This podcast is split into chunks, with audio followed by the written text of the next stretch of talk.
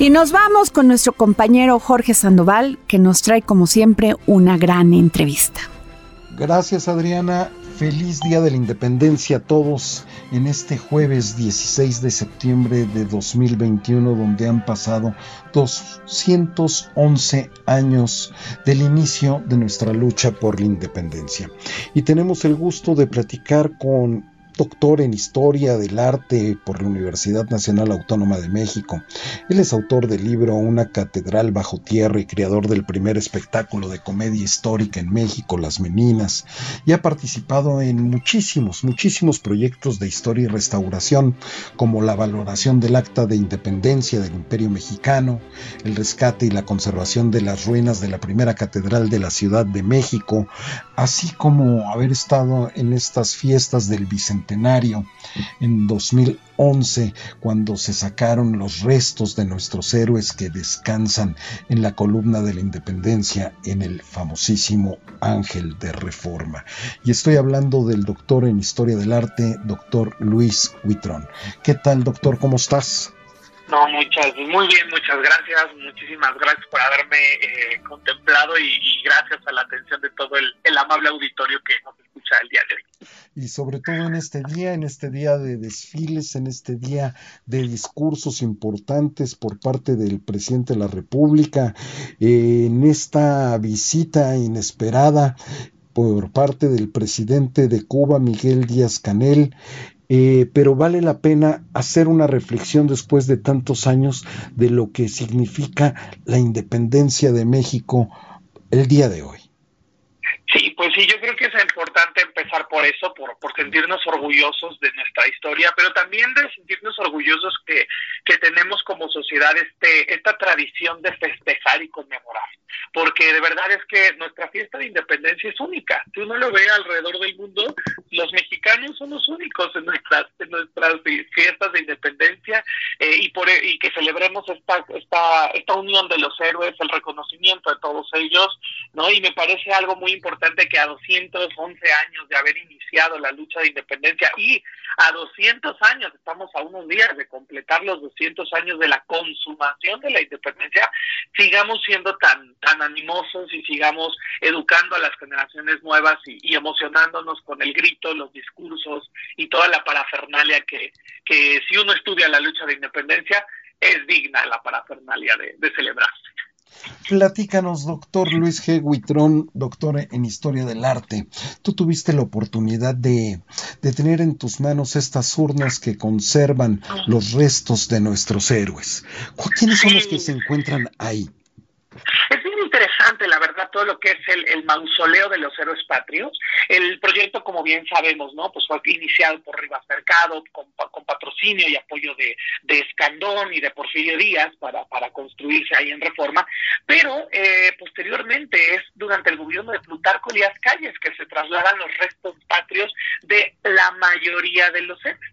Por ejemplo, ¿quiénes se encuentran ahí? Eh, las gavetas, porque son gavetas, al final el mausoleo contiene cuatro gavetas y en cada gaveta están divididos los héroes patrios. En la que a mí me tocó abrir y, y, analizar fue la más importante porque allí están los restos de Hidalgo, Allende, Aldama y Jiménez que justamente son los, los, los cuatro héroes de la insurgencia en la primera fase, que van a cortarle sus cabezas y las van a poner en la lóndiga de Granaditas.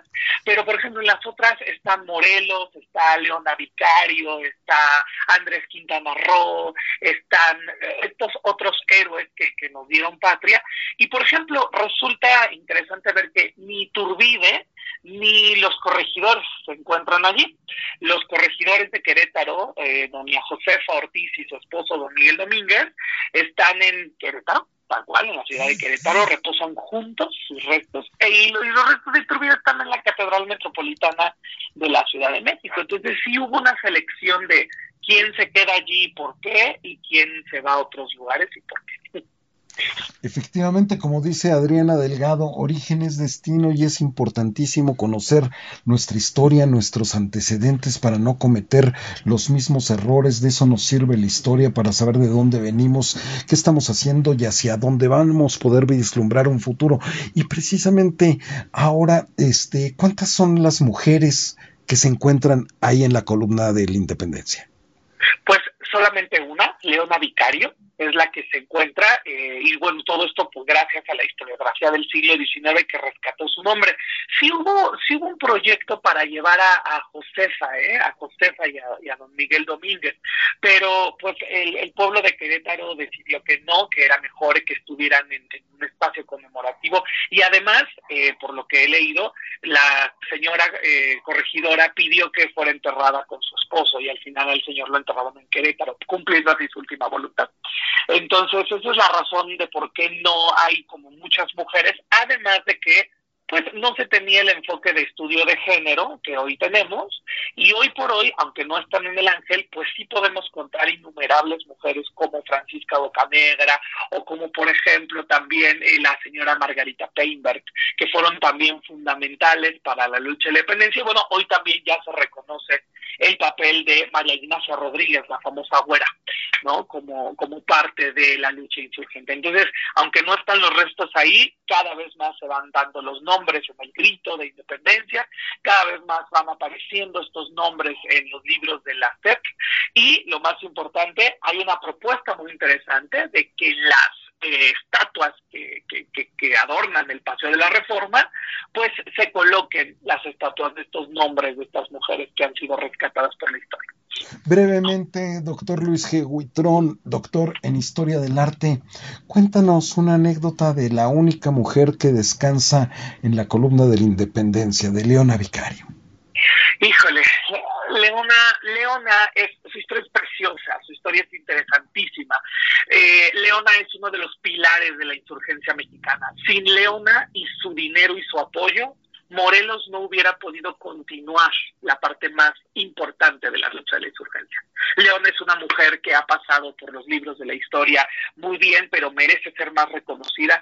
Y yo creo que una de las anécdotas más importantes es que cuando Leona eh, está de novia de Andrés Quintana Roo y su tío, el tío de Leona, de Leona el albacea de Leona, se va a quedar con el dinero porque hay una denuncia en, por parte de la Inquisición en contra de Leona y a Leona la meten a la Inquisición, le hacen un juicio. Leona va a ser de las pocas personas que con todo el juicio de la Inquisición nunca jamás va a dar el nombre de los demás miembros de la. Creo que ese valor es importantísimo reconocerle a la señora Vicari. Como doctor en historia del arte, Luis G. Huitrón. Danos brevemente pues tu último comentario, tu última reflexión sobre este día 16 de septiembre. Pienso que como historiador eh, la gente tiene que emocionarse, porque amar algo es conocerlo y conocer algo es amarlo. Si no nos emocionamos de nuestros héroes patrios, probablemente los olvidaremos y caerán en la ignominia estos nombres y estas acciones, pero ya una vez conocidos y amados y emocionados que el pueblo mexicano de nuestros héroes, es importante ver a nuestros héroes, mi muy particular opinión, no solamente desde el punto de la, de, la historia oficial, de las fechas y los nombres, sino conocer bastante, adentrarnos en Wikipedia, en las fuentes, en los artículos, en el Twitter. Muchos historiadores que desde esas fronteras tratamos de comunicar la personalidad de las personas, los verdaderos móviles, eh, genuinamente amorosos, internos, de pensamiento, que fueron los que impulsaron a un Hidalgo, a un Morelos, a una Leona a actuar como actuaron. Y creo que para mí, como historiador de las ideas y del arte, esa es la parte más fundamental, conocer a nuestros héroes patrios desde su figura, desde su figura de persona. Personas que amaron, personas que tuvieron un, un nivel de decisión, personas que tuvieron un objetivo de lucha y que gracias a esa fuerza se completó y hoy tenemos un Estado libre, soberano e independiente. Creo que esa sería la parte más importante. Sí enseñemos la historia de las fechas, pero también enseñemos la historia de las ideas. Muy bien, pues te agradecemos a nombre de Adriana Delgado, doctor Luis G. Huitrón, doctor en Historia del Arte, que nos hayas obsequiado con esta entrevista. Un placer, muchas gracias y un abrazo a todos y feliz día de la independencia. Igualmente, regresamos contigo Adriana. Muchísimas gracias por escucharnos. Sigan disfrutando este 16 de septiembre, Día de la Independencia. Soy Adriana Delgado Ruiz. Nos vemos mañana.